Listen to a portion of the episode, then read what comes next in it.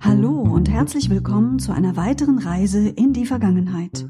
Heute nimmt ein neuer Tag seinen Lauf. 24 Stunden voller ungeahnter Ereignisse. Doch was geschah genau an diesem Tag, vor einem Jahr, vor 10, vor 50 oder 100 Jahren? Was geschah? Vor Jahr und Tag.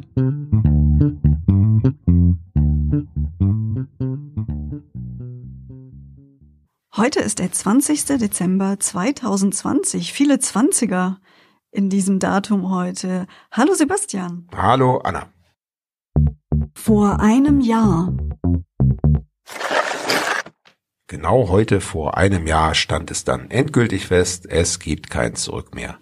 Nach mehreren Abstimmungsniederlagen stimmte das britische Unterhaus für Premierminister Johnsons Brexit-Deal. Damit war der Weg frei für den geplanten EU-Austritt. Der war ursprünglich für Ende Januar dieses Jahres geplant. Letztendlich wurde er aber nochmal um ein weiteres Jahr verschoben. Vor zehn Jahren. Heute vor zehn Jahren um 21.55 Uhr begann der ARD-Jahresrückblick 2010. Tagesthemen-Moderator Tom Buro blickte auf die wichtigsten Ereignisse der vergangenen zwölf Monate zurück. Dazu gehörten zum Beispiel die Rettung der fast drei Monate verschütteten Bergleute in Chile, aber auch Ärger über Großprojekte wie Stuttgart 21. Genauso gehörte dazu aber, dass man sich sehr, sehr freute über den deutschen Erfolg beim Eurovision Song Contest. Ihr erinnert euch, die junge Lena belegte damals den ersten Platz mit ihrem Lied Satellite. Das war schon eine kleine Sensation, nachdem die deutschen Beiträge über Jahrzehnte eigentlich nur noch unter ferner Liefen platziert wurden. Und da haben wir uns alle mitgefreut. Genauso haben wir uns übrigens auch über das Abschneiden der deutschen Nationalmannschaft bei der Fußball-Weltmeisterschaft in Südafrika gefreut. Damals belegten wir den dritten Platz. Bis zum Weltmeistertitel hatten wir noch ein paar Jahre Zeit. Vor 25 Jahren. Anna, erinnerst du dich noch an diese Zauberwürfel, diese bunten, großen Würfel, die man verdrehen konnte und man musste dann alle Seiten gleichfarbig herstellen? Ja, erinnere ich mich dran. Ich hatte einen großen und einen kleinen und habe da wohl gelegentlich mitgespielt, aber den Ehrgeiz, das in einer sehr hohen Geschwindigkeit zu schaffen, den habe ich tatsächlich nie gehabt. Wie war das bei dir? Ganz fürchterlich. Also ich habe wahrscheinlich keine zwei Minuten damit verbracht und habe ihn dann weggelegt und habe einmal sogar einen auseinandergenommen. Kriegt man natürlich nie wieder zusammen. Für mich ein Buch mit äh, sieben Siegeln und äh, will ich eigentlich gar nichts mit zu tun haben.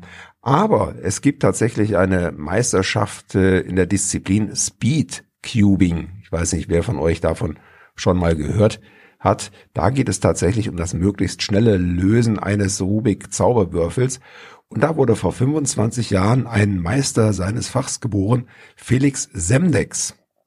Genau, der Australier kam am 20. Dezember 1995 zur Welt, ist eben Speedcuber und aktuell der Zweitplatzierte.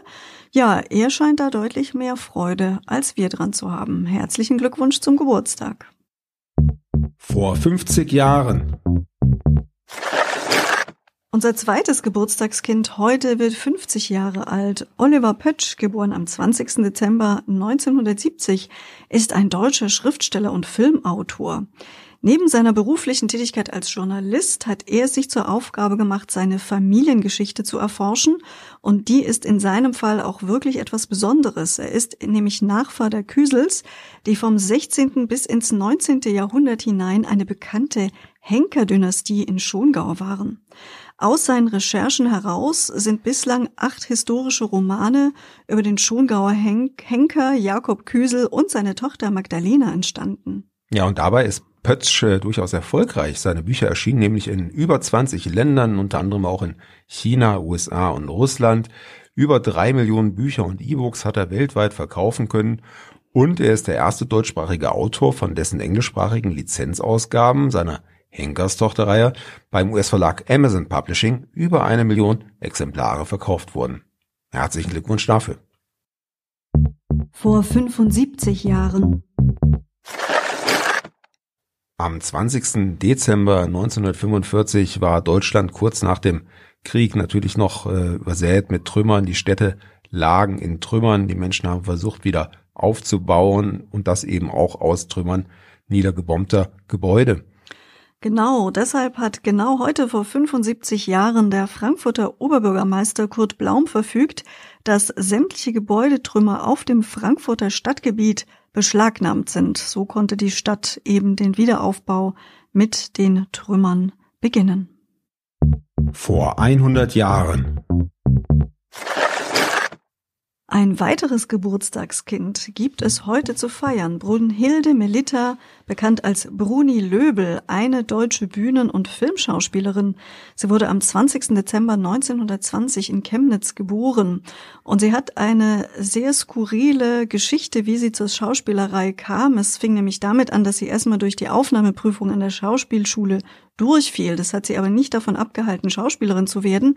Vielmehr hat sie privaten Schauspielunterricht genommen bei Sonja Karzau, die wiederum 1938 an den Münchner Kammerspielen engagiert wurde und äh, dafür sorgte, dass Bruni Löbel da auch hinkommen sollte. Aber die damals 17-Jährige durfte nicht. Ihre Eltern verboten ihr einen Umzug in den großstädtischen Sündenpfuhl. Das würden wir jetzt mit München heutzutage nicht unbedingt in Verbindung bringen. Jedenfalls sperrten sie sie in ihr Zimmer im Hochparterre ein. Davon ließ sie sich nicht abhalten. Sie ist einfach aus dem Fenster geklettert, hat zuvor ihre vollgepackten Koffer per Gummiseil abgelassen und ist dann einfach nach München gefahren, um niemals wiederzukehren. Ja, neben ihren Bühnenengagements, äh, wo sie zahlreich beschäftigt war, war sie auch im Fernsehen zu sehen und auch in ganz populären Serien, die wir alle noch kennen aus dem Gedächtnis, zum Beispiel Derrick, Das Traumschiff, die Schwarzwaldklinik, Ich heirate eine Familie, alles Sendungen, die, die wir mit den, vor allen Dingen mit den 80er Jahren verbinden, aber sie war tatsächlich bis weit in die 2000er hinein auf den Bildschirmen zu sehen.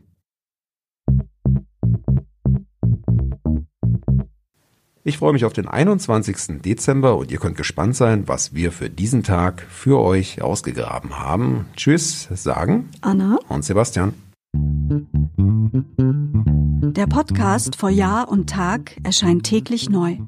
Produktion Ton, Bild, Schau. Dr. Anna Kugli und Sebastian Seibel GBR. Mit uns können Sie sich hören und sehen lassen.